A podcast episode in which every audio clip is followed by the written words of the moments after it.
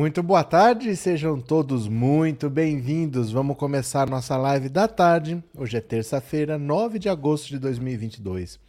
Último ano da triste era Bolsonaro, o governo em que os idiotas perderam a modéstia completamente. E hoje temos boas notícias. Abra seu sorriso, porque Deltan Dinheirol foi condenado pelo TCU, vai chegar para ele um boleto de 2,8 milhões de reais que ele vai ter que pagar por causa da farra das passagens aéreas e das diárias na Operação Lava Jato. E é por isso que hoje eu estou muito feliz!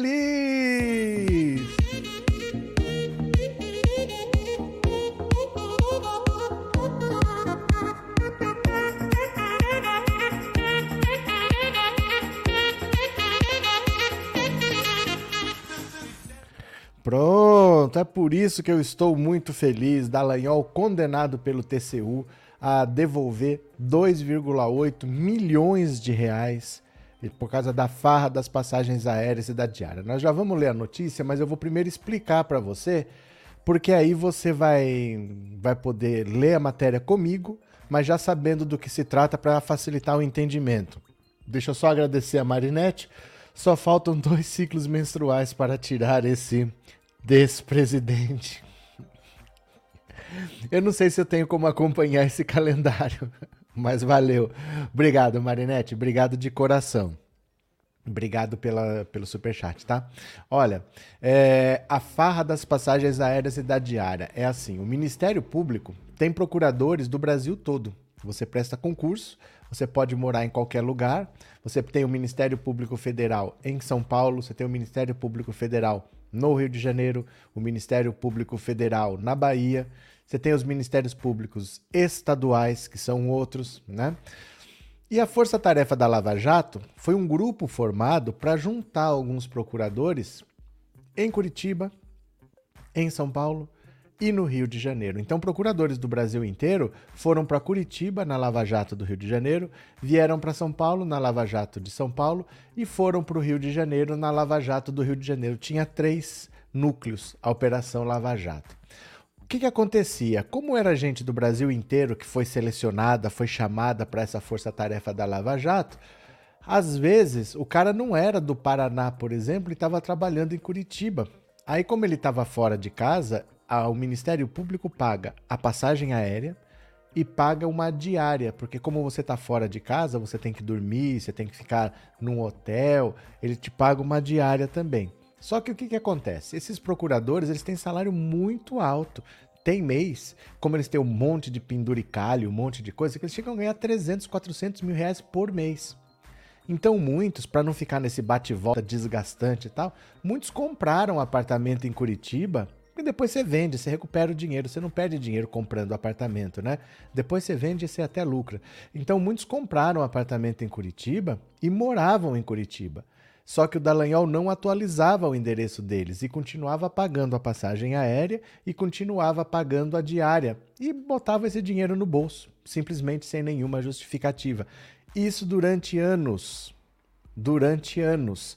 Então, agora, fazendo a conta de tudo que o Dallagnol pagou indevidamente, o TCU condenou o Dallagnol a devolver aos cofres públicos 2,8 milhões de reais de dinheiro jogado pela janela, porque o cara morava em Curitiba, alguns tinham até apartamento próprio em Curitiba, mas estavam constando como morando em outro lugar, recebendo passagem aérea, recebendo diária ao longo de anos. Esse é que é o tema, tá?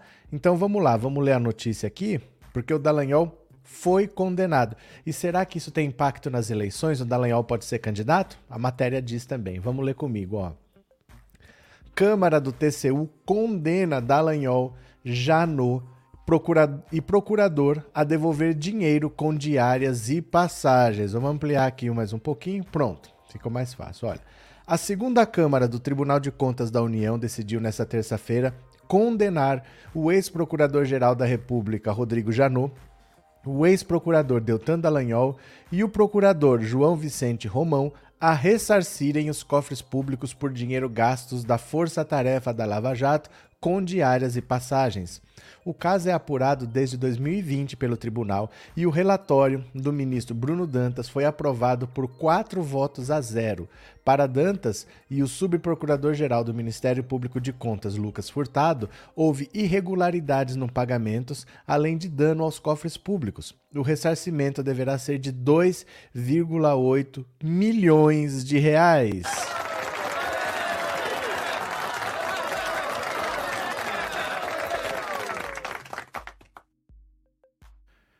Elaiá, cabe recurso da decisão. Procurados pelo G1, Janot e Dallagnol já informaram que vão recorrer. O G1 não conseguiu contato com Romão até a última atualização desta reportagem. Os ministros concluíram que o modelo de força-tarefa adotado pela operação foi antieconômico, ou seja, causou prejuízo aos cofres públicos ao permitir o pagamento desproporcional e irrestrito de diárias, passagens e gratificações a procuradores para atuarem em Curitiba.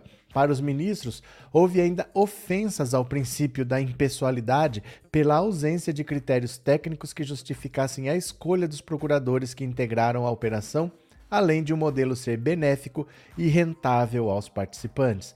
Rodrigo Janot foi condenado porque era o então Procurador-Geral da República, tendo autorizado a constituição da Força Tarefa. João Vicente Beraldo Romão era procurador-chefe da Procuradoria da República no Paraná à época, responsável por solicitar a formação da Força Tarefa. Já Deltan Dallagnol era o procurador coordenador da Força Tarefa, tendo participado da concepção do modelo escolhido e da escolha dos seus integrantes. Sete procuradores que atuaram na Lava Jato em Curitiba foram inocentados, pois não participaram da decisão de formação da Força Tarefa e alegaram que receberam as quantias de boa-fé, argumento que foi acolhido pelos ministros. A decisão da segunda Câmara do TCU contraria o parecer da área técnica do tribunal, que concluiu que não houve irregularidades e recomendou o arquivamento do processo. Os auditores do tribunal argumentam que a formação de grupos de força-tarefa era considerada, na época, o melhor sistema para persecução penal e combate a organizações criminosas e que sua operacionalização seguia os ritos e regras vigentes à época. Dizem ainda que qualquer que fosse a opção escolhida para viabilização à Operação Lava Jato, haveria custo. O procurador Rodrigo Medeiros de Lima representante do Ministério Público junto ao Tribunal de Contas, acompanhou a conclusão da área técnica do, do TCU. No caso, ora em análise, resta demonstrado nos autos que a colaboração com a FTLJ, Força Tarefa da Lava Jato, por meio de locação provisória ou mediante deslocamentos temporários e o pagamento de diárias e passagens aéreas, não decorreu de escolhas dos membros do Ministério Público participantes, mas da conveniência do serviço e de eventuais possibilidades normativas. Lima também solicitou que o processo fosse julgado no plenário da Corte, pleito que não foi atendido pelo relator, o ministro Bruno, Bruno Dantas. Vocês estão entendendo essa parte? Ele está dizendo que assim, é, o, a área técnica do TCU, porque o Tribunal de Contas ele analisa se o dinheiro foi bem gasto, mas tem um pessoal especificamente que se chama área técnica ali eles não vão ver assim, por exemplo, ah, será que foi uma boa decisão? Será que foi uma decisão ruim? Não, eles vão fazer conta. Eles vão chegar a uma decisão técnica. Olha, gastou tanto, se fizesse assim poderia ter gasto tanto, se fez de outro jeito poderia ser tanto. E essa área técnica disse que eles estavam inocentes. Mesmo com essa decisão da área técnica, o ministro Bruno Dantas, que é o chefão do Tribunal de Contas, desconsiderou essa decisão, levou a julgamento e condenou. A área técnica pediu arquivamento, dizendo que estava tudo certo, mas o ministro Bruno Dantas levou a julgamento e condenou Dallagnol mesmo assim, viu? Olha, é, o procurador Rodrigo Medeiros de Lima, representante do Ministério Público junto ao TCU no processo, acompanhou a conclusão da área técnica. Ah, isso aqui eu acabei de ler, pera lá. Tradicionalmente, processos de relevância são julgados no plenário, formado pelos nove ministros titulares do tribunal. Já a primeira e a segunda Câmara analisam, geralmente, temas menos complexos, sendo formadas por quatro ministros titulares cada. O ex-procurador Rodrigo Janot e o Deltan Dallagnol podem apresentar dois tipos de recursos à decisão: recurso de reconsideração, em que se avalia o mérito da decisão, e embargos de declaração, para esclarecer dúvidas sobre o significado da decisão. Os dois tipos de recurso têm efeito suspensivo, ou seja, a aplicação das penalidades fica suspensa até a decisão do TCU sobre o recurso. Procurada, a defesa de Dallagnol afirmou que vai recorrer da decisão. Janot ainda não foi localizado pela reportagem. A Secretaria de Comunicação do Tribunal de Contas da União esclarece que não compete à Corte elaborar a relação de pessoas consideradas inelegíveis. Em ano eleitoral, o papel do TCU se restringe a enviar ao Tribunal Superior Eleitoral a lista de pessoas físicas que tiveram suas contas julgadas irregulares nos últimos oito anos que antecedem a eleição. Ainda de acordo com o TCU, só entram na lista aquelas pessoas que tiveram contas julgadas irregulares de que não cabe mais recurso. Cabe à Justiça Eleitoral, com base em critérios definidos em lei, declarar a inelegibilidade de tais pessoas. No processo julgado nesta terça, cabe recurso da decisão. Então, olha só, o Dallagnol está condenado, eles vão ter que devolver 2,8 milhões de reais por causa da farra das passagens aéreas, a farra das diárias e outra coisa que eu nem sabia também, eles convidaram quem eles bem entenderam, toda administração pública tem que ser pautada pelo princípio, um dos princípios é o da impessoalidade. Então eu não posso chamar o meu amigo para trabalhar comigo porque me deu na telha. Eu tenho que ter uma justificativa de por que aquela pessoa é a indicada. E eles escolheram, assim, aleatoriamente, amigos. Olha que coincidência, né?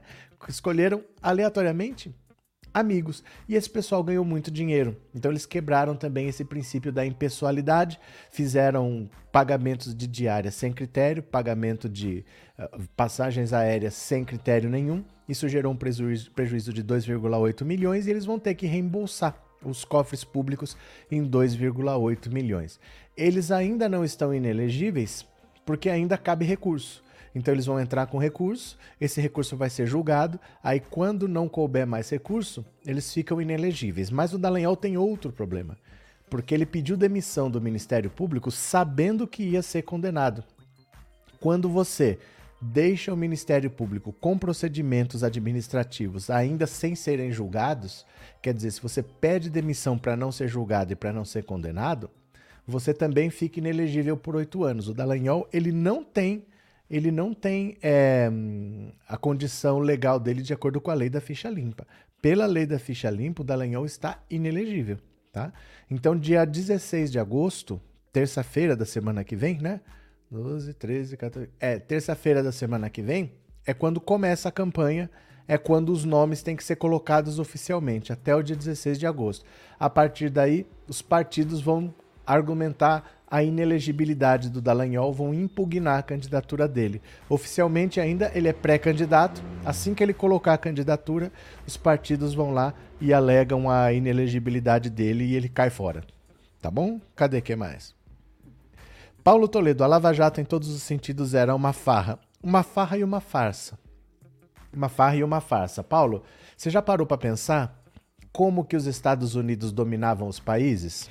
Nos anos 80, nos anos 90, a maneira de dominar um país pequeno, dominar um país pobre, mas que tivesse a possibilidade de crescer, era falar assim: você é um, um narcopaís. Eles chamavam de narcopaís um país que produz drogas, um país que é corredor de exportação de drogas. Então, por exemplo, o que, que eles fizeram com a Colômbia? Falam para a Colômbia assim: você é um narcopaís, um narco-estado. Aí eles colocam todo o serviço de inteligência deles trabalhando lá para combater as drogas. Na verdade, não é isso. Na verdade, eles estão tentando desmontar o país. Eles começam a fazer sanções, começam a estrangular esse país e começam a obter informações desse país, informações sigilosas de empresas, de, da administração pública. Eles fizeram isso por duas décadas com base na, no, na guerra às drogas. As guerras às drogas sempre foi uma farsa. Depois que esses países foram estrangulados, que eles não podiam mais crescer, que eles não tinham possibilidade de fazer nada, liberaram o comércio de drogas nos Estados Unidos. Agora você compra maconha legal, por exemplo, lá. Você percebe que interessante? Eles nunca foram contra as drogas, eles queriam estrangular países pequenos. A partir de 2000, o foco mudou. Não é mais a guerra às drogas, aí é o combate à corrupção. Então, esse modelo de força-tarefa foi desenvolvido nos Estados Unidos as, os procuradores, os juízes, o Dallagnol recebeu treinamento nos Estados Unidos. Eu não sei se vocês sabem, Deixa eu pegar aqui para vocês verem, ó. Ó. Ó. Deixa eu mostrar uma matéria qualquer aqui para você. Cadê? É... Olha. Isso é uma das matérias. Se você colocar Dallagnol treinamento nos Estados Unidos, vocês vão achar um monte, olha. Dallagnol não informou o governo sobre reunião com autoridades dos Estados Unidos, ó. Essa matéria é de 2020. Conversas entre procuradores do Ministério Público Federal divulgadas nesta quinta-feira pelo The Intercept, em parceria com a agência pública, reafirmaram que procuradores da Lava Jato colaboraram com o Departamento de Justiça dos Estados Unidos em investigações sobre o desvio de dinheiro na Petrobras sem informar o governo. Os diálogos dizem respeito a uma visita feita em outubro de 2015 por 17 norte-americanos à sede do Ministério Público em Curitiba. Entre eles estavam procuradores ligados ao Departamento de Justiça dos Estados Unidos e agentes do FBI. Segundo o MP e procuradores, o contato direto entre membros do Ministério Público de diferentes países é uma boa prática internacional e não há obrigação de informar o executivo sobre as ações de cooperação internacional. Segundo um tratado bilateral assinado em 97, atos de colaboração em matéria judicial envolvem Brasil e Estados Unidos são feitos por meio de um pedido formal de colaboração conhecido como MLAT. Nesses casos, cabe ao Ministério da Justiça ser o ponto de contato com o DOD. Então, eles sempre tiveram contato com os Estados Unidos, faziam o que os Estados Unidos queriam, e o interesse deles era, a pretexto de combater a corrupção, quebrar a Petrobras, porque a Petrobras era uma das maiores empresas do mundo, era a maior empresa brasileira, quebrar o setor de construção civil, porque o setor de construção civil brasileira, essas construtoras OAS, é, Odebrecht, faziam obra nos Estados Unidos, faziam obra na Europa, faziam obra na Ásia, faziam obra na África, eram construtoras internacionais que competiam de igual para igual, ganhavam e faziam obras em outros países, e assim foi que eles conseguiram quebrar a economia brasileira, gerar desemprego, conseguiram tirar a esquerda do poder, conseguiram colocar lá quem eles, entre aspas, queriam, que o sonho deles era a direita, não a extrema direita, mas eles conseguiram fazer tudo isso com esse pretexto de combate à corrupção. Né? Então é, é a nova guerra às drogas, esse combate à corrupção. Vamos ver aqui o que mais. Imagina o Brasil, produtor de cannabis, não vai ter para ninguém. Você acha que os Estados Unidos querem? É, não é questão de ser produtor, porque o Brasil ele nunca foi considerado um narco-estado. O Brasil era, no máximo, consumidor.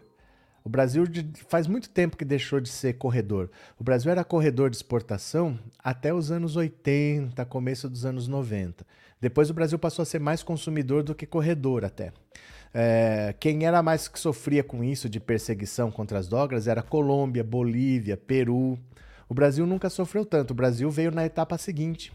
O Brasil sofreu com o combate à corrupção. Então, alguns países foram pegos por, esse, por essa guerra às drogas e depois outros, não aqui, mas lá na, na Ásia, era a guerra ao terrorismo. Então invadiram o Iraque, invadiram o Afeganistão com o pretexto de guerra ao terrorismo. E com o Brasil o pretexto foi o combate à corrupção. E aí esse, esse intercâmbio entre agentes dos Estados Unidos e esses vendidos do Brasil quebrou a economia brasileira, as principais empresas que poderiam bater de frente com empresas americanas não existe mais. O Brasil hoje não tem uma construtora. Uma construtora de porte o Brasil não tem mais, né? Cadê? É... Cadê?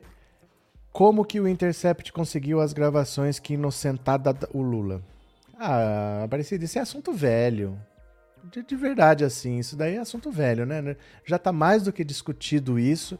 Esse assunto já foi, tá? Mas você pode procurar, você tem o Google na sua mão, né? Saudações aos confiantes no inconsciente berrando do povo brasileiro, fora Bolsonaro capiroto. Verônica. Cadê quem mais? É, Edilson, ele já pode começar a fazer a vaquinha. Edilson Félix já pode começar a fazer a vaquinha. Aqui tem mais cabeça de gado do que na fazenda do Lulinha. É verdade. Agora, na mansão do Eduardo Bolsonaro, na mansão do do Flávio Bolsonaro, deixa eu mostrar aqui para você, ó. Deixa eu mostrar aqui para você. Deixa eu mostrar aqui para você. Vamos, vamos ver juntos aqui. Porque eu acho engraçado as pessoas que falam do, do filho do Lula, mas acham bonito isso daqui, por exemplo, ó. Ó. Acham bonito isso daqui. Isso aqui tá tudo certo, né? Vocês acham que essa casa custa 6 milhões de reais? Onde que essa casa custa 6 milhões de reais? 6 milhões de reais é o preço da Teca. Eu vendo a Teca por 6 milhões de reais, olha. Você acha que essa casa custa 6 milhões de reais? Que bonito, hein? Que bonito. Isso nunca que custa 6 milhões. Isso custa 15, 20 milhões de reais. Isso é uma fortaleza, isso é um castelo. Olha isso. Mas é lógico, o problema é o filho do Lula, não é o filho do vagabundo do Bolsonaro, esse bando de bandido. Olha, os móveis devem dar mais do que 6 milhões de reais. Porque esses móveis projetados assim são caríssimos, ó.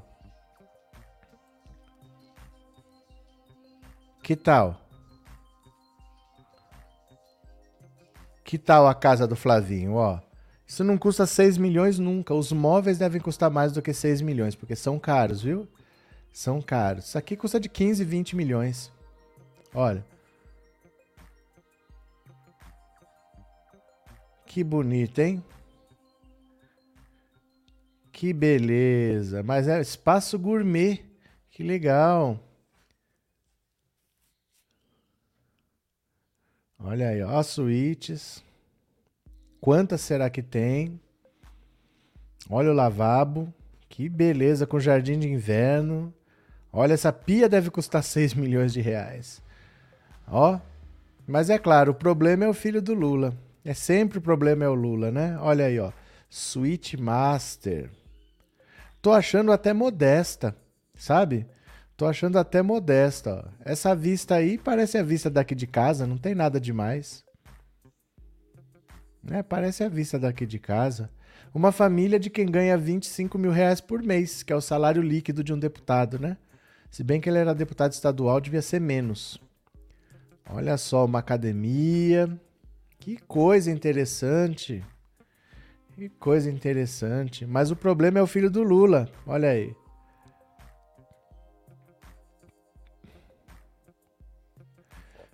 Que beleza! Que beleza! Mas tá tudo certo, gente, tá tudo certo. Tá tudo certo. O problema é o filho do Lula, com certeza. Cadê quem mais? É... Boa tarde, sou esquerda com muito orgulho, Egberto. Bem-vindo. Cadê quem mais aqui? É, Fernando Vieira, o Lula nos debates pode denunciar as vendas e privatizações sobre o nosso petróleo, uma das coisas que destruiu o Brasil. Ele pode falar o que ele quiser, Fernando, mas não é o lugar para fazer isso. Onde você denuncia as coisas não é num debate, é na justiça. Se cometeu um crime, se há um crime, você vai à justiça e apresenta as provas. Ninguém faz denúncias em debate, não é o lugar para isso, entendeu? Aquilo é um programa de televisão.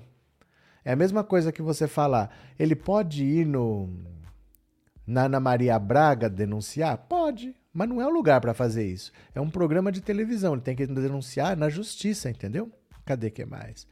Boa tarde, Lígia. Tomou no tobo o bonequinho da Lava Jato. Foi. É, vai, vai ficar um pouco pesado para ele, porque se você lembrar, nem trabalhando ele está. O Dallagnol nem trabalhando está. O Dallagnol pediu demissão do Ministério Público, ele não está trabalhando, ele não tem salário, né? Cadê? Gado não se cansa de passar vergonha protegendo a família, porque é gente igual, é gente igual, é gente que não liga para combate à corrupção, é da boca para fora, né? É da boca para fora. Cadê? É, professor, um cara com 39 anos e 39 imóveis não é para cada um. Isso é um empreendedor.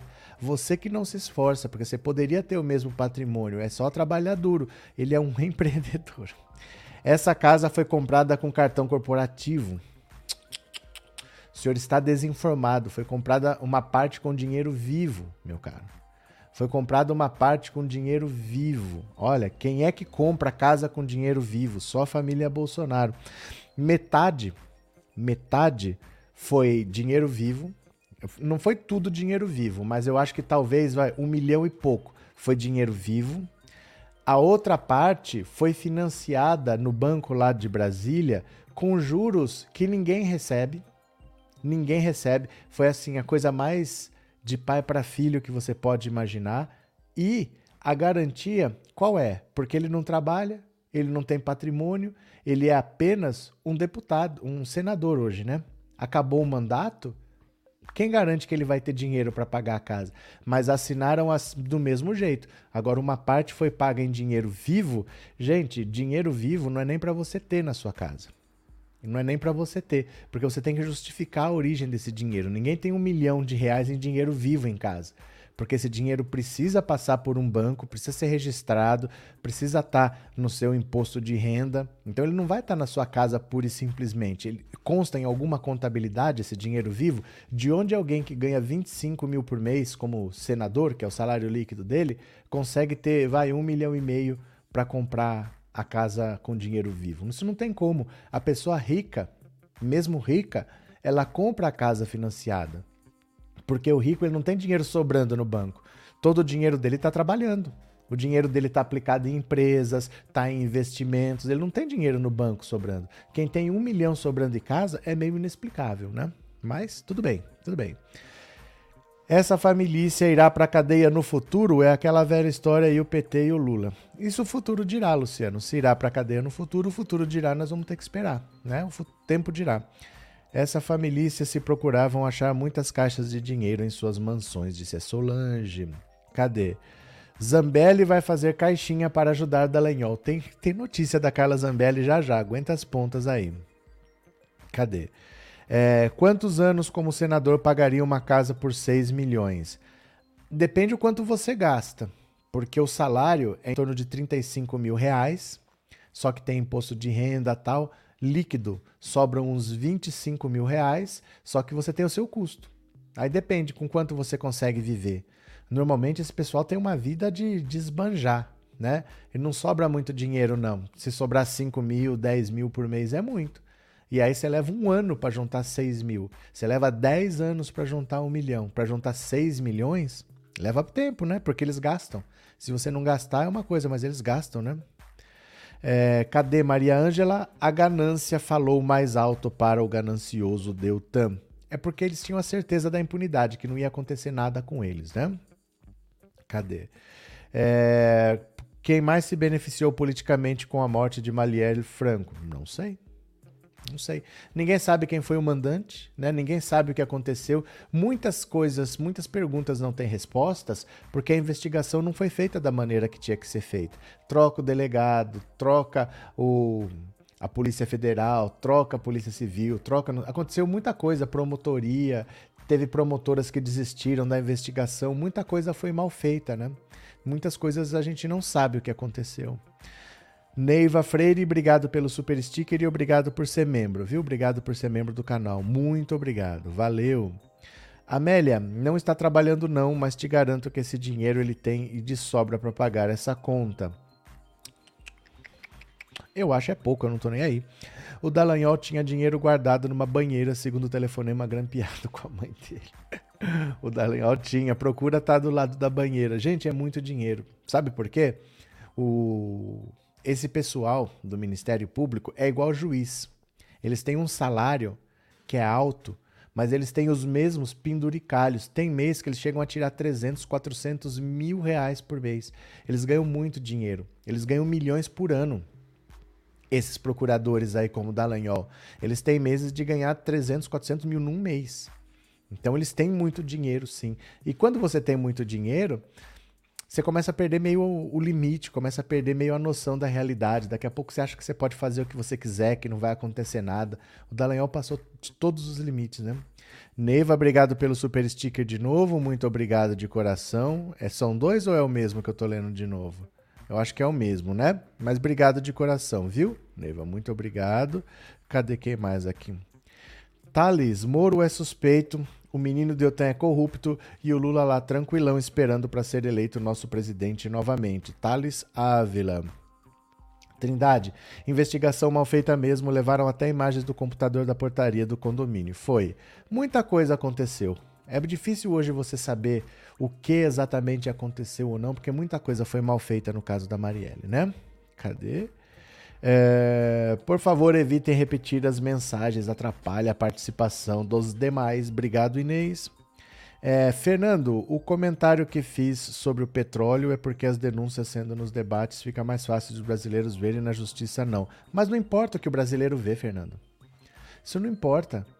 Não é relevante. É a mesma coisa que eu falar aqui para você. Fernando, você é um ladrão. Tá todo mundo vendo o que eu tô falando.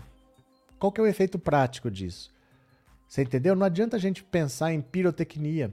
Eu não posso ficar batendo boca e achar que eu fiz uma denúncia. Isso não é denúncia. Por isso que eu falo para vocês, canais que fazem denúncia, que tem um monte por aí, denúncia e não sei o quê. Vídeo não é denúncia. Vídeo não é denúncia. Denúncia é na justiça. Se você tem provas, pega um advogado, faz uma denúncia na justiça. Aí você está fazendo alguma coisa. Ah, falar para a nação saber.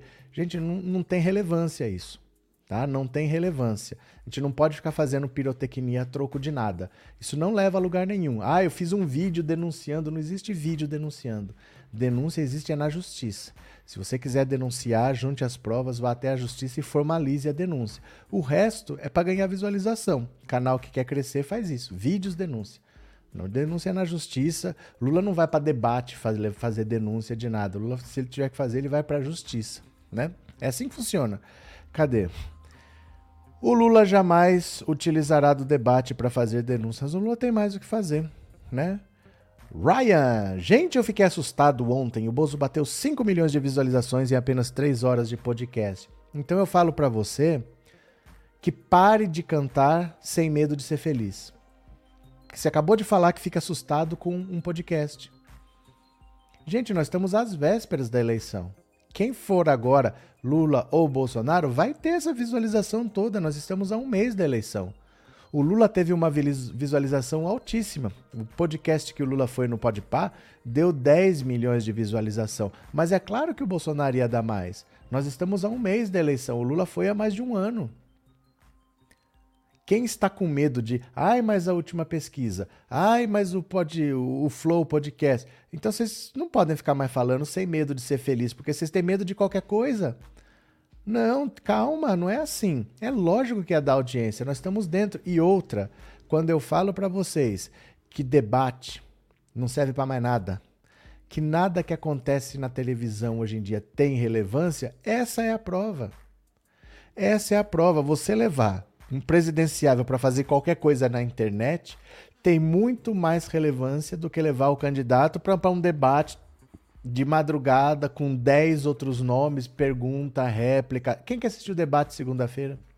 Aconteceu alguma coisa? Não aconteceu rigorosamente nada. Quem tinha 10 pontos antes tem 10 pontos depois, quem tinha 20 antes tem 20 pontos depois. É isso, a internet hoje é relevante. E quem, se for Lula, se for Bolsonaro, que for a um podcast agora, vai ter muita audiência. Isso é normal, tá? Mas não tenha medo. Ryan, você é muito novo para ter medo das coisas, rapaz. Coragem.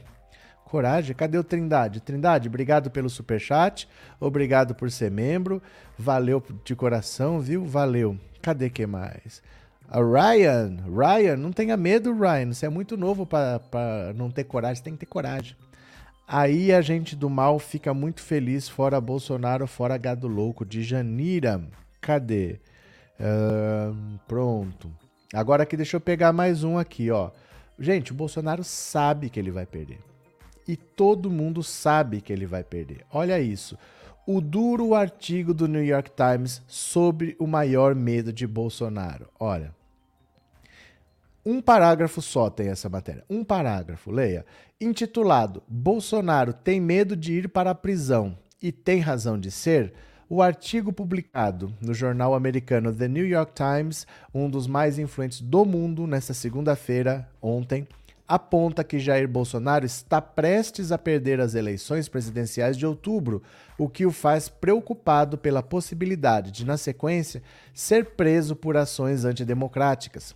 Segundo o artigo, o medo é evidenciado pelas suas tentativas enérgicas e de desacreditar as eleições antes que ela aconteça, e cita como exemplo a reunião recente com diplomatas estrangeiros quando tentou difamar o sistema de votação eletrônica do país.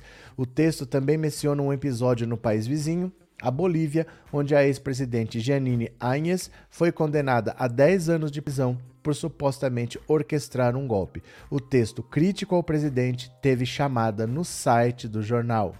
Todo mundo sabe que o Bolsonaro vai perder. Só a esquerda que está com medo.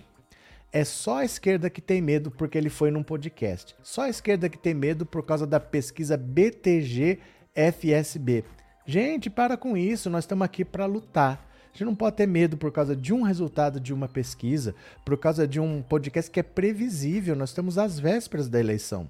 Faltam menos de seis meses, faltam 55 dias para a eleição. É claro que vai dar audiência. E se é na internet, é muito mais relevante do que na televisão aberta. Esse debate que vai ter aí, que o Lula vai, que o Bolsonaro não vai, isso não tem mais relevância. A televisão aberta não tem mais relevância. Lógico que a internet hoje é muito mais relevante, certo? Então para com essa história de ter medo de tudo. Ai, mas eu tô com medo. Ai, mas eu tô com medo. Depois sai gritando sem medo de ser feliz? Não. Então você não tem medo. Tamo combinado? Estamos combinados? Estamos combinados, mas agora vem o troco. Agora vem o troco. Enquanto Lula, enquanto Bolsonaro foi ao Flow Podcast, dá uma olhada aqui, ó. Anitta expõe ao vivo áudio de Lula em resposta a um convite seu. Eu vou mostrar o vídeo aqui, tá? Anitta participou nessa segunda-feira do Pod Delas, programa semanal de podcast apresentado por Tata Staniek e Bruna Unzueta, fenômeno entre os jovens. A cantora revelou ao vivo que convidou o ex-presidente Lula para participar de uma próxima entrevista ao seu lado. Fiz o convite sem vocês saberem. Se quiser, se quiser, vocês recebem, se não, não precisa, tá? Em seguida, ela pegou o celular e exibiu o áudio que Lula enviou como resposta. Nem vou ler porque nós vamos ouvir aqui, tá? Na verdade, para quem tinha dúvidas de como seria a participação de Anitta na campanha de Lula, este convite no podcast é um claro exemplo das atividades que ela vai desempenhar daqui até outubro. Segundo as pró pessoas próximas a Anitta, caberá a ela fazer esta ponte com influências de prestígio, além de movimentar as redes sociais em prol de um maior engajamento do petista, visando ao seu público majoritariamente jovem. O pod delas tem 1,5 milhão de seguidores no Instagram e 1,8 milhões de inscritos no YouTube. Agora aqui eu vou mostrar o vídeo que a Anitta fez, tá? Pera lá, deixa eu só pegar o fone que eu vou ter que ouvir aqui também. Olha.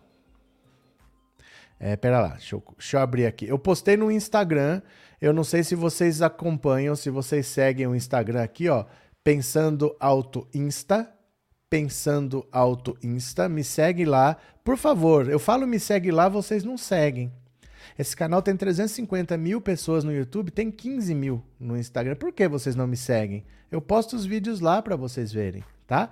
Me segue aí, ó, pensando alto Insta. Eu juro que eu não entendo por que vocês não seguem. Sigam lá. Ó, tá aqui. Este vídeo aqui, tá vendo a carinha da Anitta? Tá vendo a carinha da Anitta aqui? Então, olha só. Deixa eu colocar aqui para vocês. Fiz um convite assim para uma pessoa para estar tá aqui sem vocês saberem. Fiz o convite hoje já recebeu a resposta. Olha que lindo.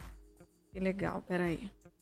Anitta, eu quero agradecer a gentileza e o carinho que você teve me convidando para participar do pod delas junto com você.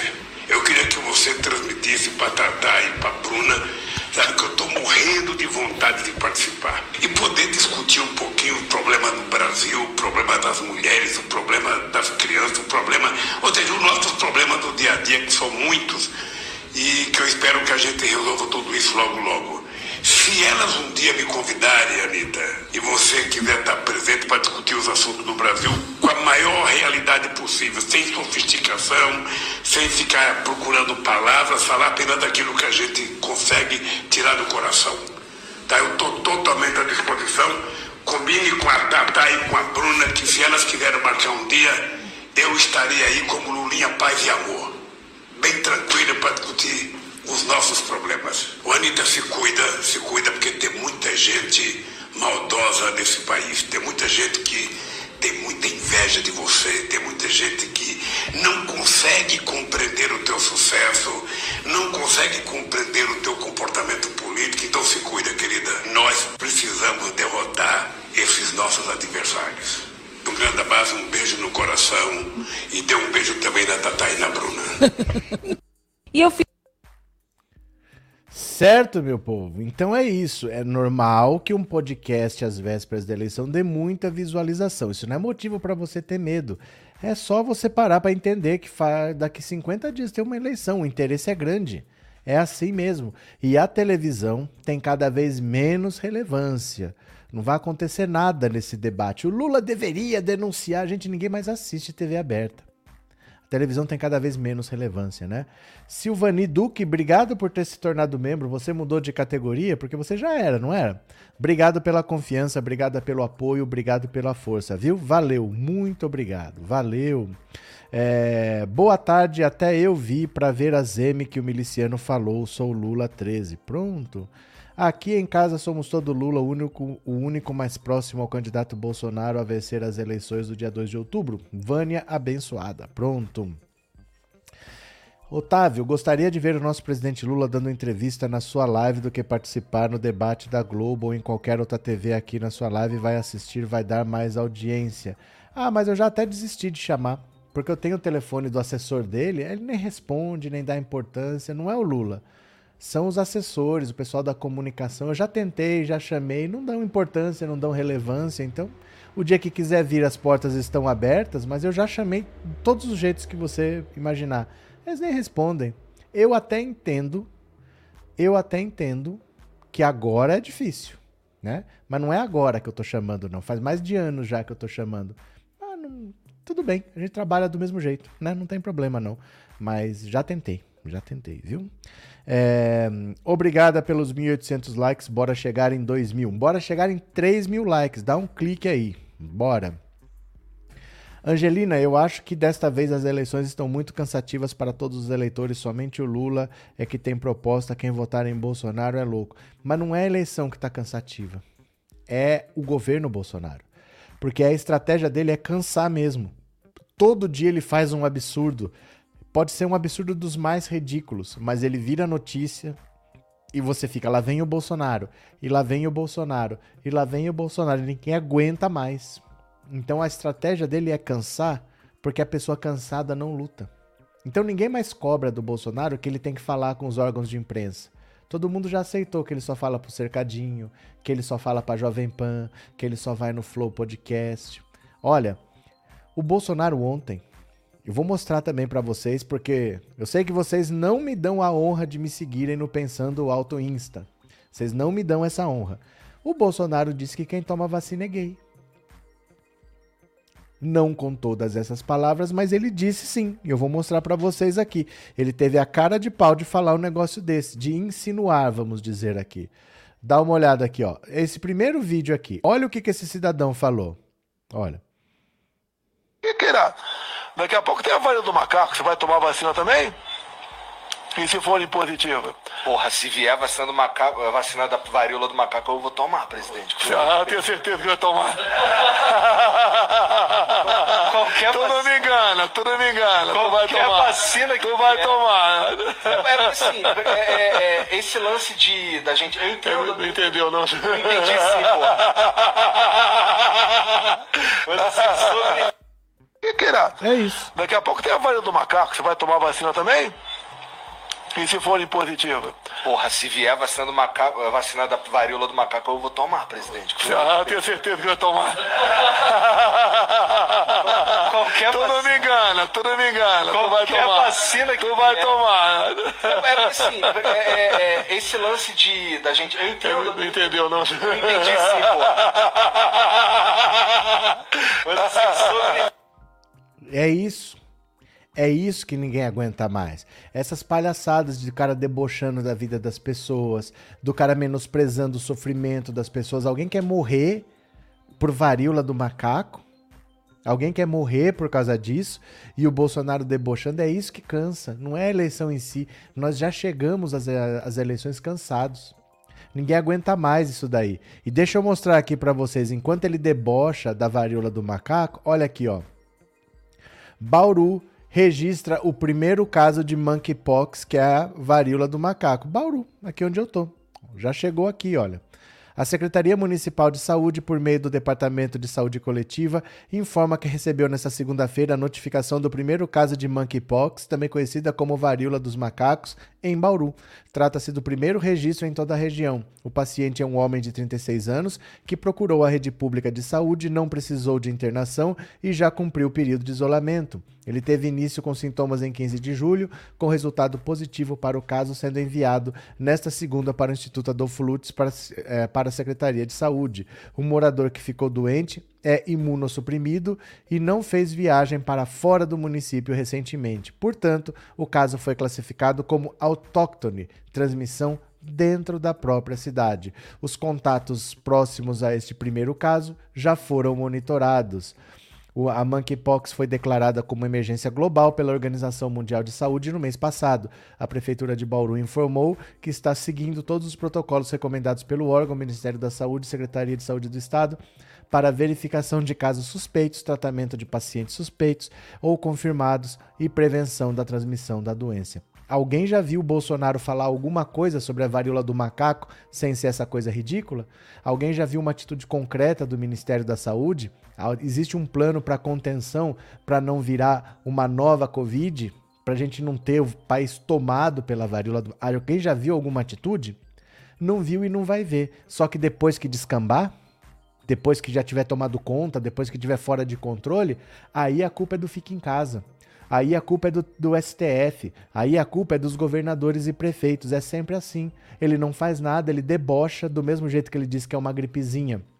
Agora ele diz que quem quiser tomar a vacina contra a varíola do macaco é gay, porque ele falou, é, eu sei, né? Você não me engana. Ha, ha, ha, ha do mesmo jeito que ele debocha da saúde das pessoas, depois que sai de controle, aí a culpa é do fica em casa, a culpa é do STF que não me deixou trabalhar. Ah, mas eu fiz o que eu pude, eu não faço milagre, eu não sou coveiro. É a mesma história se repetindo. É a mesma história se repetindo. E vai ter gente que vai votar nesse desgraçado de novo, sabe? Isso me revolta num grau, isso me revolta num nível, sabe? Ai, ai, ai. Lenira, já chegou na minha cidade no sul da Bahia. Foi notificado ontem uma casa com todos os sintomas. Então, é que esse cara aqui chegou em Bauru.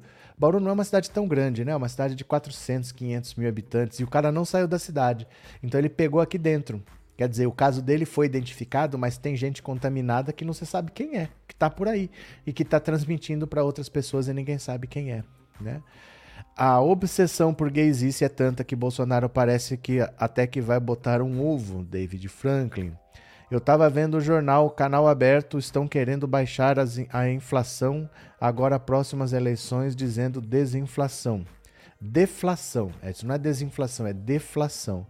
Para pegar trouxas. Não, é porque é assim. A inflação que eles divulgam é uma média. Então, por exemplo, a inflação, você vê que, por exemplo, no mês dá 1% e no ano dá 12%, chutando números, tá? Se você vai no supermercado, você vê que o preço subiu muito mais do que isso, porque essa conta da inflação é uma média. Então, por exemplo, pode ser que a batata, que o arroz, que a carne subiram 20, 30, 40%. Mas tem um monte de empresa que fechou e o aluguel baixou tem um monte de gente desempregada que está trabalhando por qualquer dinheiro. Então, os serviços também baixaram. Se você era diarista, cobrava 150, você baixou para 120, para 100, para 80, porque você precisa trabalhar. Então, quando você faz essa média, no supermercado continua caro. Mas fora, a economia quebrada tem um monte de coisa que barateou porque o cara não consegue alugar o ponto, porque o cara que presta um serviço ele não tem ninguém com dinheiro para pagar, então ele reduz. A gasolina baixando puxa bastante essa conta para baixo, mas isso não baixa o preço no supermercado. Então é por isso que parece que é diferente. Pode ser que no geral fale, olha, a inflação baixou, mas que baixou foi a gasolina. O pobre não tem carro. O pobre não sente essa mudança, ele sente no supermercado e no supermercado não teve diferença. Você entendeu? Mais ou menos o que eu quis explicar? Cadê? Cadê que mais? Tony Ferreira, nunca assisti nada de conversa de Bolsonaro. Bolsonaro é sem noção, ele não preocupa com as pessoas, ele é estranho. Eu não paro para assistir também, não. Porque são essas besteiras aí. São essas besteiras que ele fala, né? E o pior é saber que ele já está vacinado contra a varíola, pois até 76 era obrigatório e sendo ex-militar com certeza já tomou. É, Edson, esse desgoverno Bozo é muito debochado, ele fica feliz com a desgraça dos outros, né, sobre a vacina. É, imaginem se algum filho do Bozo se contaminar com a varíola do macaco. O Bozo vai dizer nada, vai esconder, vai impor sigilo de 100 anos, vai cuidar. Se morrer, morreu, que ele também não liga, ele também não tem coração, para ele a vida segue. Ele não tá nem aí com nada, gente. Não pensem num pai de família quando pensar no Bolsonaro. Bolsonaro é, tem problemas psiquiátricos graves.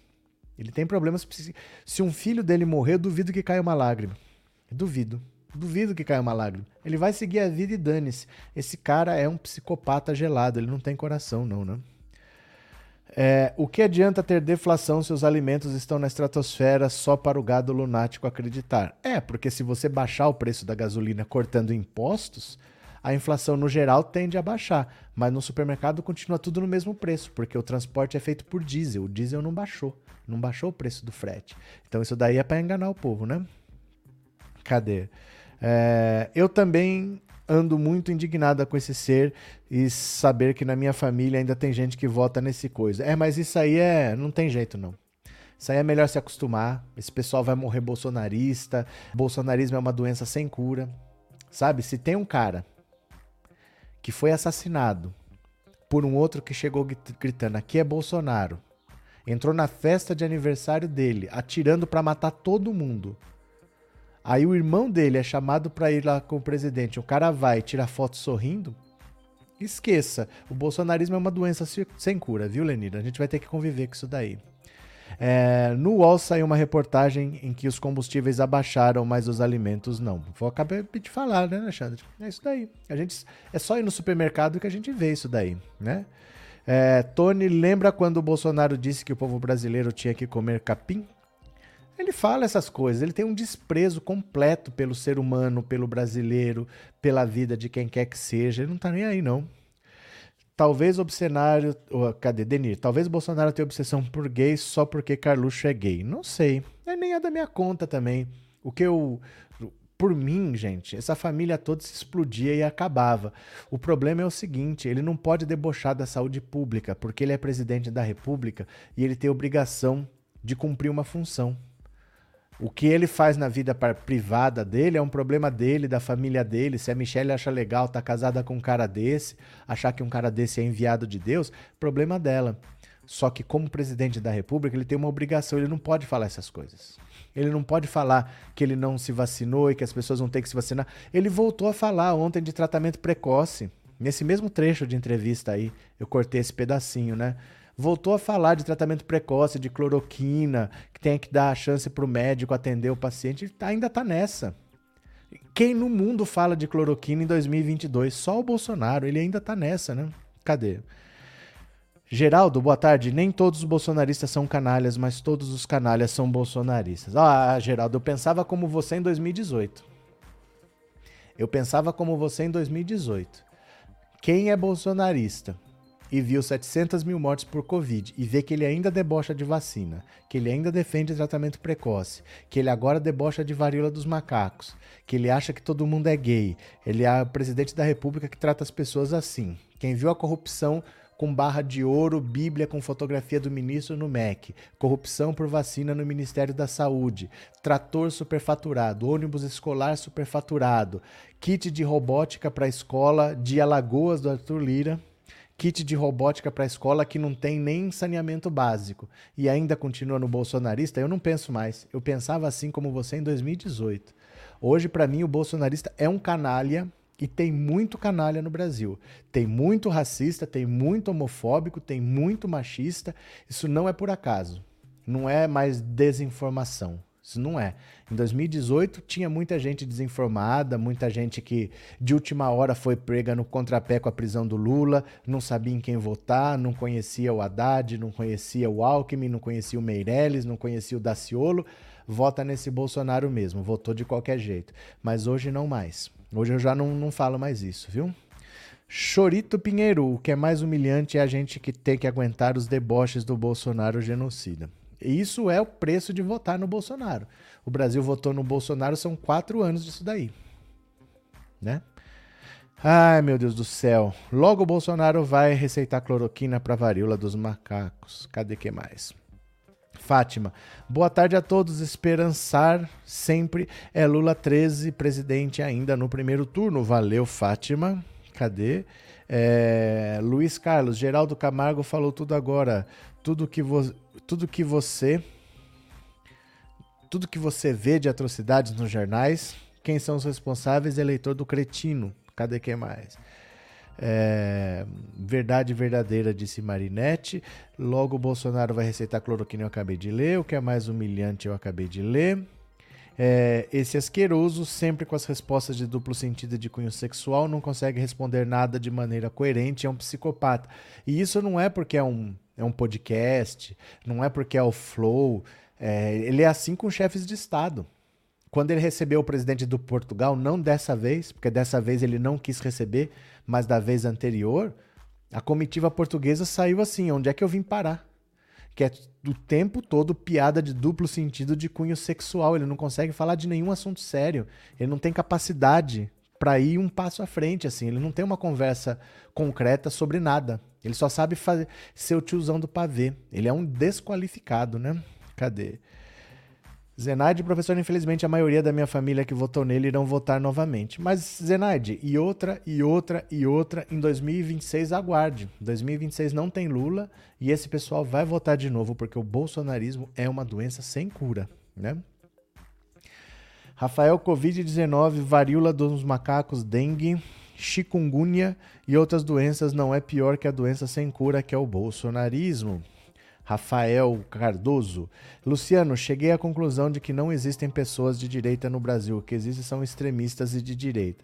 A direita no Brasil, ela é extremista. A verdade é essa. Eles são escravocratas, eles são contra os pobres, eles gostariam que o Brasil não tivesse 200 milhões de habitantes, eles queriam que o Brasil tivesse 40 milhões de habitantes. Só eles aquele grupinho de pessoas ricas assim que pudessem usufruir do país todo. Como que a gente vai viver com pouca gente aqui vendendo? Vende um pedaço para quem quiser comprar, vende outro pedaço, vende as empresas. A hora que acabar, vai todo mundo morar em Miami. Eles não estão nem aí com o país. Eles são racistas, eles são homofóbicos, eles são machistas e eles são extremamente escravocratas. Eles não ligam para ver o pobre passando fome. Se tiver que. Gente, o Dória, o Dória, que era presidente da Embratur, o Dória, vocês lembram disso aqui, ó? Ó.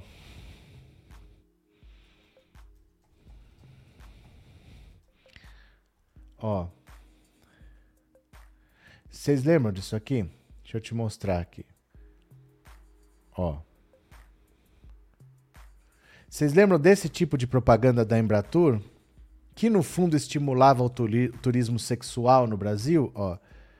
O presidente da Embratur dessa época era o João Dória, esse João Dória de agora, que só vendia o Brasil desse jeito, assim, ó.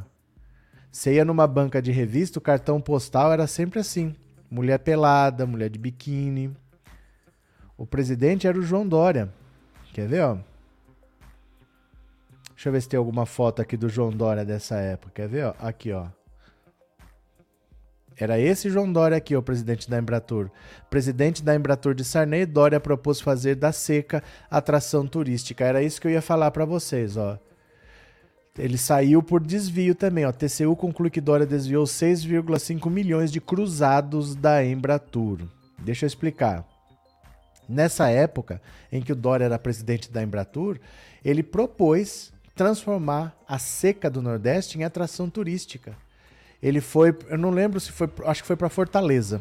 Ele foi para Fortaleza, propôs a ideia de que o governo trocasse os programas de irrigação, parasse de gastar verba com irrigação, porque não davam retorno, segundo ele, e gastasse essa verba com turismo, porque os ricos tinham direito de conhecer a parte rica e a parte pobre do Brasil. Então você imagina, você chegar assim, você pega um avião com conforto, vai até Fortaleza, pega um ônibus de luxo com ar condicionado, vai até uma área bem seca, vê os pobres ali comendo no chão batido, né? Comendo é, mato, qualquer coisa ali cozida para não morrer de fome, pedindo pelo amor de Deus. Aí você dá uns trocados, compra uns artesanatos e vai embora falando: Nossa, que viagem importante, como é bom a gente conhecer esse lado do Brasil. Tomara que um dia mude. Era isso que ele queria fazer. Ele saiu corrido de, de Fortaleza quando ele propôs essa ideia. Você quer ver? Ó? Deixa eu ver a matéria aqui. Cadê? Quer ver, ó? Dória.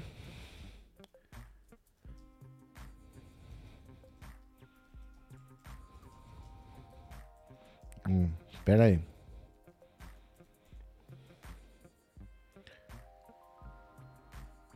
Olha aqui. Dá uma olhada.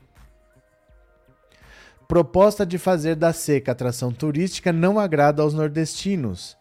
Vamos ver se dá para ler. Ó. Cadê o jornal da época? Quer ver, ó? Ó.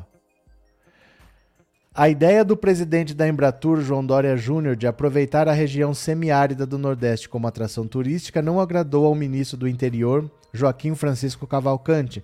O ministro disse que, como nordestino, não pode concordar que se transforme um problema como a seca em atração para o turismo. Prefiro imaginar que essas declarações não existiram, disse Cavalcante. O ex-governador de Pernambuco, Roberto Magalhães, acredita que a proposta tenha sido feita com a melhor das intenções mas disse que há. Aqui acho que está cortado, pera aí. Mas disse que há. Cadê? Meu mouse travou. Opa, aqui. Mas disse que há. Aqui está cortado mesmo. Ele entende que é preciso mudar a mentalidade da população do Nordeste e de outras regiões do país sobre a seca. Pinho acha que chegou a hora de se buscar uma solução desse problema secular através da criatividade. Ele se disse contra a exploração da miséria dos flagelados, mas entende que ela só poderá ser erradicada a partir de investimentos do governo e da iniciativa privada na região. Por isso, considera válido que se transforme as zonas secas em polos de produção artesanal. Junto ao público, a ideia de João Dória também repercutiu negativamente. A matéria está cortada aqui, né? Então, o que o João Dória queria fazer era transformar a seca do Nordeste em atração turística. Não era acabar com a seca, era transformar a seca em atração turística. O que, que vocês acham? Vai Lula, o presidente, e os seus, na verdade, morrem de medo das minorias, por isso chamam de vira-latas. Por isso atacam, atacam por medo. É porque é só inferiorizando as minorias que eles conseguem manter os locais de privilégio. Porque uma família, por exemplo, que nunca trabalhou, que nunca fez nada, se tem justiça, eles vão ter que se virar para se manter. E esse privilégio só pode ser mantido com muita gente ignorante. Né? Se eu der escola para as pessoas, Bolsonaro não tem mais vez na política. Então eles precisam da ignorância, eles precisam do sofrimento dessa gente, né? Cadê? Obrigado, viu, Vai Lula? Obrigado pelo seu super chat. Depois do presidente de Portugal e outros chefes de estados querem visitar ou receber o ainda candidato Lula, o coisa fica com ciúmes. Guilherme Ribeiro. Cadê quem mais? Estela Castelo, viva Lula no primeiro turno. Obrigado, Estela. Obrigado pelo seu super chat, viu? Obrigado pela colaboração. Cadê? É... Pronto, deixa eu per perder aqui. Esse Dória é outro oportunista, recebeu o que merecia, foi chutado para a lata do lixo. Ana Oliveira, eu até agora não entendo por que ainda tem gente votando nesse Bolsonaro diante do comportamento do mesmo. Vamos falar de novo. O bolsonarismo é uma doença sem cura. Acho que vocês não entendem o significado dessa frase. É grave o que está acontecendo com o país. É grave. Essas pessoas não vão deixar de ser bolsonaristas. Não acha que, ah, mas olha o que, que ele fez, por que, que a pessoa ainda vota? O bolsonarismo é uma doença sem cura essas pessoas estão com alguma coisinha, com algum parafusinho meio solto para ainda votarem no Bolsonaro. De verdade, de verdade, viu? Cadê? Vitor e o Fusca, estou muito preocupado. As pesquisas eleitorais estão dando uma tendência de crescimento do Bozo. Lula tem que ganhar essa eleição. Então eu vou falar de novo o que eu falei no começo da live.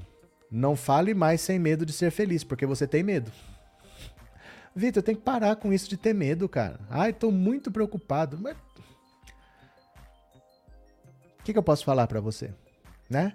Porque se você tem que fazer o seguinte, Vitor, vem aqui comigo que eu vou te mostrar. Ó. Você vai colocar aqui no Google média Estadão dados. Média Estadão, ó, pera aqui, média Estadão dados. Não são imagens que eu quero ver. Aqui, ó. Agregador de pesquisas do Estadão. Pronto. Lula tem 45 na média. Estadão, vantagem sobre Bolsonaro é de 14 pontos. O Estadão pega pesquisas, são 14 institutos de pesquisas, pesquisas presenciais e pesquisas por telefone. E olha, aqui você vê um resultado de todas as pesquisas. Eu não sei onde que você está vendo o crescimento do Bolsonaro. Olha aqui, ó. Lula dia a dia, 46, 46, 46, 46, 46, 46, 46. Aqui 45, 45, 45, 45, 45, 45, 45, dia a dia. E volta seis meses atrás. O Lula tinha 45. 45, 45, aí caiu para 44, 44, 44, 44, 44, aí caiu para 43, 43, 43, 43, aí foi para 44 de novo, aí foi para 46, Tá na mesma há sete meses. Olha o Bolsonaro aqui, ó. Ó, 30, 30, 30, 30, 30, 30, 30, 30, 30, 30, 30, 30. Deu uma osciladinha? 30, 31, ó. 31, 31, 31, 31, 31, 31. Cadê a tendência de queda? É porque você está vendo uma pesquisa. Você fala as pesquisas, você viu uma pesquisa. Você viu a pesquisa é, BTG, FSB, mas olha o agregador. Por que que... Ó, aqui é bom porque pega só as pesquisas presenciais. Olha, olha só as pesquisas presenciais. Olha só as pesquisas telefônicas. Olha como a diferença é menor. Dá seis pontos. Nas telefônicas, você viu uma pesquisa telefônica, que é o BTG FSB. Mas sempre foi assim, ó. Sempre foi assim, uma diferença menor nas telefônicas. A gente sabe por quê. A pesquisa telefônica exclui os mais pobres. Agora, pega aqui todas as pesquisas, ó, tem uma estabilidade muito grande. Tem uma estabilidade muito grande. O Bolsonaro deu esta crescida aqui, ó, que coincide com a saída do Sérgio Moro e a migração de votos. Fora isso, é uma estabilidade muito grande. Não tem novidade, meu cara. Não tem novidade, mas vocês não podem se assustar por causa de uma pesquisa. Ah, mas eu estou muito preocupado. Ah, mas ou ele foi no podcast. Ah, mas ele sem medo de ser feliz. Valeu? Paula, muita gente não entende ou não quer entender que faz parte da classe trabalhadora, preferem viver na ilusão de que são elite. Essa é uma das raízes do bolsonarismo. É o racismo. É o racismo, porque nós tivemos escravidão até quase o século XX. Então você não vê o pobre como ser humano se você parte do princípio que ele só existe para gerar trabalho e para você enriquecer sem trabalhar. Os ricos do Brasil enriqueceram sem trabalhar. O Brasil é um país que enriqueceu à custa do trabalho escravo, né? Então você não olha o outro como ser humano. E aí você não quer ser daquela classe trabalhadora, porque a classe, a classe trabalhadora é formada por não humanos. A lei definia o escravo como bem, era considerado bem semovente, que é a mesma categoria do gado. O gado e o escravo eram bens, da mesma maneira. Então eu não vou me identificar como trabalhador num país em que o trabalhador não é considerado ser humano. O escravo estava abaixo de ser humano. Então esse é que é o problema. A nossa sociedade é escravocrata, né? Cadê que mais? É, Cris, bolsonarismo é uma doença e a mente dessas pessoas perdeu a capacidade de raciocínio. É uma seita. Pronto. Edson, mas o Bozo quer pegar o povo pelo estômago. Ele tirou tudo dos pobres próximos às eleições, devolvendo tudo depois, chicotes no povo ano que vem. Isso se for eleito, né? Edson, cadê? Bolsonarismo não é questão de política, é questão de caráter. Essa gente é ruim na sua essência. Arilena. É, essas pesquisas foram feitas por telefone, não dão chance a respostas reais do que o povo quer e pensa, não me assustam nem um pouco Lula presidente, sem medo de ser feliz. Sem medo de ser feliz, né? Ana Maria, tenho duas irmãs evangélicas. Uma me diz que Deus não vai permitir o Bozo ganhar, a outra diz que Lula não vai ganhar, mas não fala o nome de Deus. Então fico pensando com ou sem temos que votar em Lula. Valeu, Ana. Cadê? É, presidente Lula disse a Sônia Nobre. Cadê que mais? Cadê vocês? Pesquisa BTG deu diferença de Lula e Bolsonaro de apenas 7%. O BTG é o banco do Paulo Guedes. Assim sendo, essa pesquisa é por si só falsa. Não, não tem nada a ver uma coisa com a outra. Não é isso. Foi fundado pelo Paulo Guedes, mas ele já vendeu. O que importa é isso aqui, ó. O que importa é isso aqui. O que essa pesquisa deu 7 pontos de diferença, é o que as pesquisas telefônicas dão. Isso aqui é a média das pesquisas telefônicas, ó, 41 a 35. Tá certo uma pesquisa telefônica dar isso, porque ela exclui os pobres. Ela exclui os pobres, ó. As pesquisas telefônicas dão distância menor realmente. Entendeu? Está normal, é normal que seja assim. Mas quando você olha a média de todas que é o Estadão faz, o Estadão faz a média de 14 institutos, ó. 45 a 31, são 14 pontos de diferença e há muito tempo. Olha a estabilidade. São duas linhas praticamente retas. Esse crescimento do Bolsonaro aqui foi de março para abril, que foi quando o Sérgio Moro desistiu. Aí ele cresceu porque ele recebeu votos, herdou do Sérgio Moro. Pronto. Mas fora isso, não tem crescimento. O Bolsonaro não tem crescimento nenhum. Isso é uma média. Uma pesquisa pode dar um resultado mais para lá, outra pesquisa pode dar um resultado mais para cá, mas na média não está acontecendo nada. Gente, se você trabalhar com pesquisa, não pesquisa eleitoral, mas com pesquisa científica, tá? é normal. Ter um resultado discrepante é normal, isso acontece. Você tem erros metodológicos, você tem alguma coisa que pode acontecer fora do seu controle. É normal que uma pesquisa tenha um resultado discrepante, mas olha a média. Isso aqui é uma média, tá? Está estável há muito, muito, muito tempo. Valeu? Pronto, cadê? É, se pudesse, votaria duas vezes no 13, já está chegando, já está enchendo o saco esse tal Bolsonaro. Aí você vai ser preso, isso é crime eleitoral. É, Edgar, se analisar todas as revoltas populares no Brasil, sempre a verdade é escondida, pois quem queria escrever era a classe dominante, pois o, os dominados pouco sabiam escrever e aí ficava só um lado. Pronto. Cadê? É, sem medo de ser feliz, disse a Cris. É, Luiz, não consigo entender porque o motivo precisa ter medo de bolsoloides. Precisa sim é ter coragem e ser firme e não deixar ser massa de manobra desses bolsonaristas. Prontas, cadê? É, Viviane, até porque o pobre não atende chamada de número estranho porque pensa que é cobrança. Falo isso por mim mesmo. Não, e assim, é, é uma pesquisa que é feita por robô. Não é uma pesquisa que o instituto liga para você e conversa com você. É assim, Viviane Jacobi, aqui é um instituto FSB, pesquisa eleitoral. Se você quiser participar, digite 1. Se não quiser participar, digite 2. Digite a sua idade. A sua renda fica entre tanto e tanto a sua não sei o que, a sua não sei o. Aí faz um monte de perguntas sobre você para começar a fazer as perguntas para valer, porque não é só alguém, tem que ser alguém dentro daquele perfil definido. Então estou procurando uma mulher com essa idade, com essa renda, com esse nível de escolaridade e tal. E é robô. O pobre está trabalhando. O pobre não tem tempo para ficar duas horas participando de uma pesquisa, não sei o quê. O pobre, se tiver telefone, ele não participa disso daí. Né? É muito difícil que participe.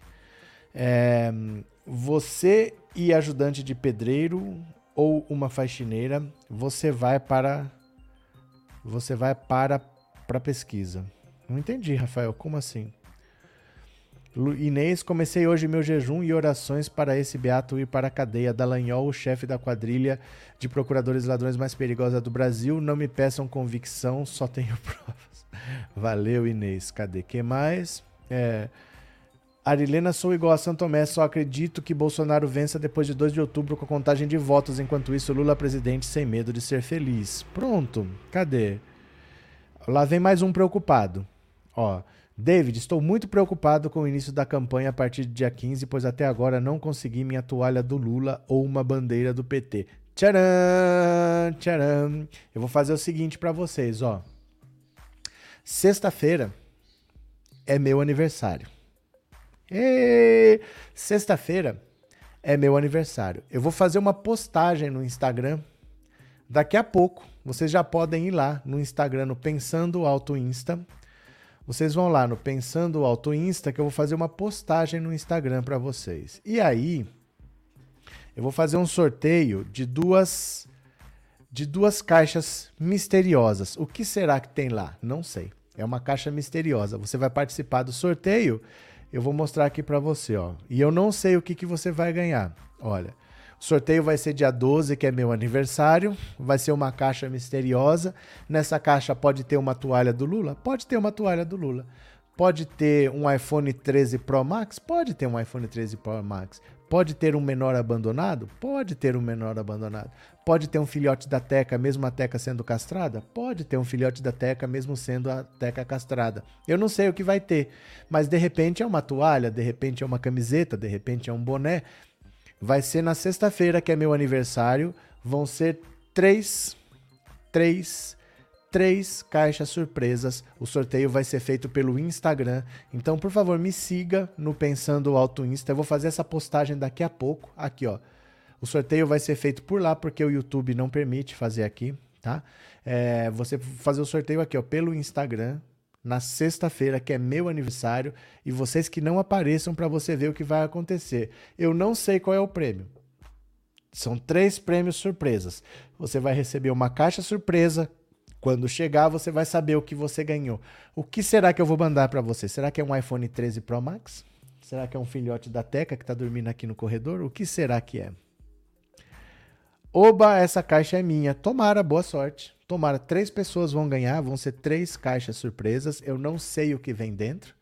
Pode ser, de repente, um transatlântico, pode, por que não? Pode ser um caiaque, pode, por que não? Pode ser um cavalo pangaré, pode, por que não? Cadê?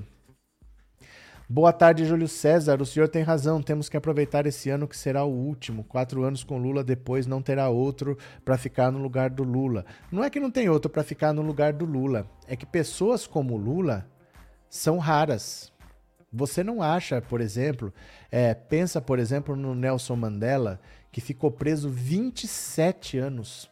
27 anos por ter feito nada. Por ter feito nada.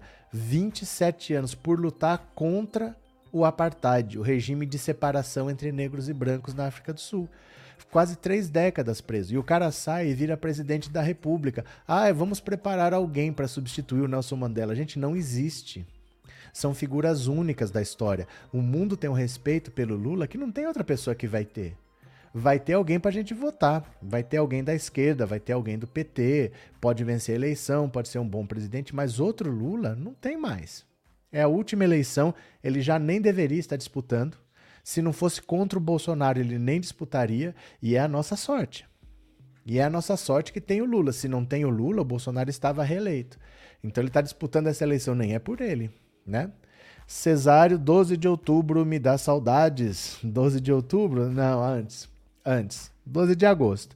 12 de agosto, Cesário, um abraço, viu? Obrigado por ser membro do canal.